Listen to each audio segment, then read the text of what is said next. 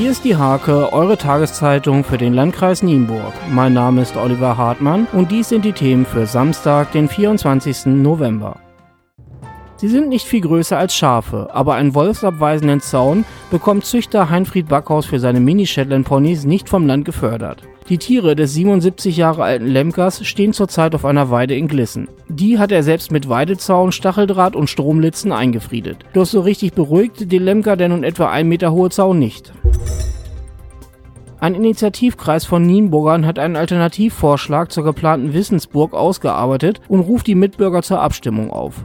Von Politik und Verwaltung gibt es grundsätzlich Lob für das Engagement des Initiativkreises. Inhaltlich jedoch gibt es diverse Kritikpunkte. Eine Schülergruppe der Oberschule Steink hat am frühen Freitagmorgen in der Berufsschule Brote für den Weihnachtsbazar der Lebenshilfe in Nienburg gebacken. Ab dem Nachmittag strömten dann Besucher zu der Veranstaltung an den Forstweg. Dort gab es noch weitere süße und deftige Speisen sowie handgefertigte Gestecke, Basteleien und Dekoartikel. Erstmals fand eine Lesung der Nienburger Buchhandlung Leseberg in der Kleinkunstdiele in Bücken statt. Autor Carsten Sebastian Henn las aus seinem neuesten Krimi Der letzte Kaffee und passend dazu gab es eine Kaffeeverkostung von der benachbarten Rösterei. Cornelia Böse und Robert Dietsch haben sich mit dem Eselhof in Woltringhausen einen Traum erfüllt. Sie haben den Hof renoviert und acht Esel angeschafft. Was sie auf dem Eselhof vorhaben und was es mit dem Mitte Dezember stattfindenden Weihnachtsmarkt auf sich hat, berichten sie am Samstag in der Hake. Zum Sport.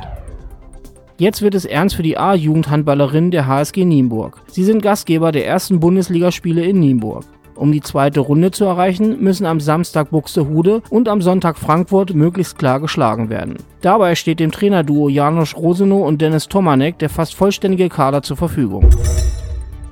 Finn Schwag gibt in der Defensive der A-Junioren und bei der Zweitvertretung in der Kreisliga oft die Richtung vor. Nun darf er sich erstmals Hoffnung auf einen Einsatz bei den Landesliga-Fußballern des SVB Steimke machen. Am Sonntag empfangen die Jungs von Coach Volker Datan den Hesler SV.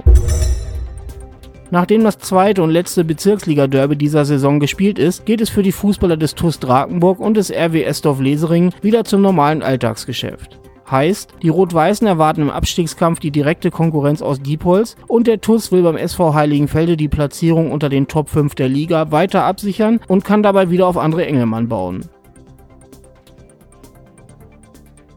Diese und viele weitere Themen lest ihr in der Hake am Samstag oder unter www.diehake.de.